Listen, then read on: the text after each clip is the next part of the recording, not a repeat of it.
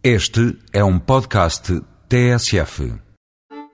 Na revista da Feira de Vinhos do Continente, Virgílio Loureiro escreve sobre a relação entre a paisagem vitícola, determinada pelo clima, relevo e altitude, e os estilos de vinho que Portugal propõe ao consumidor. No continente, o professor encontra quatro territórios diferenciados. A faixa litorânea é fortemente marcada pela influência atlântica.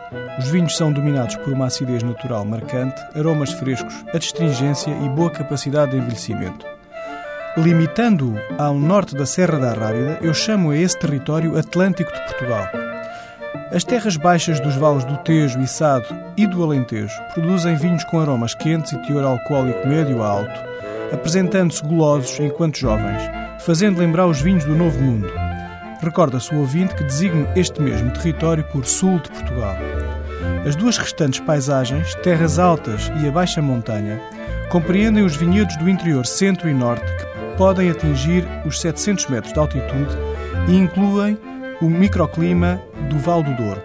Os verões abrasadores, os invernos rigorosos e as geadas testemunham o nascimento de vinhos de personalidade vincada, minerais, adstringentes, difíceis de beber enquanto jovens, mas de notável longevidade e refinamento.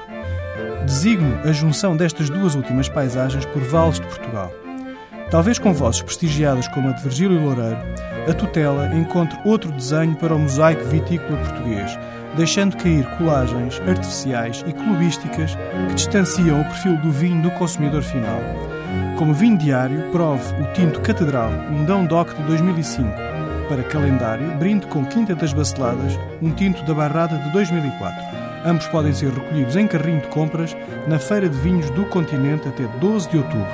Até para a semana com outros vinhos.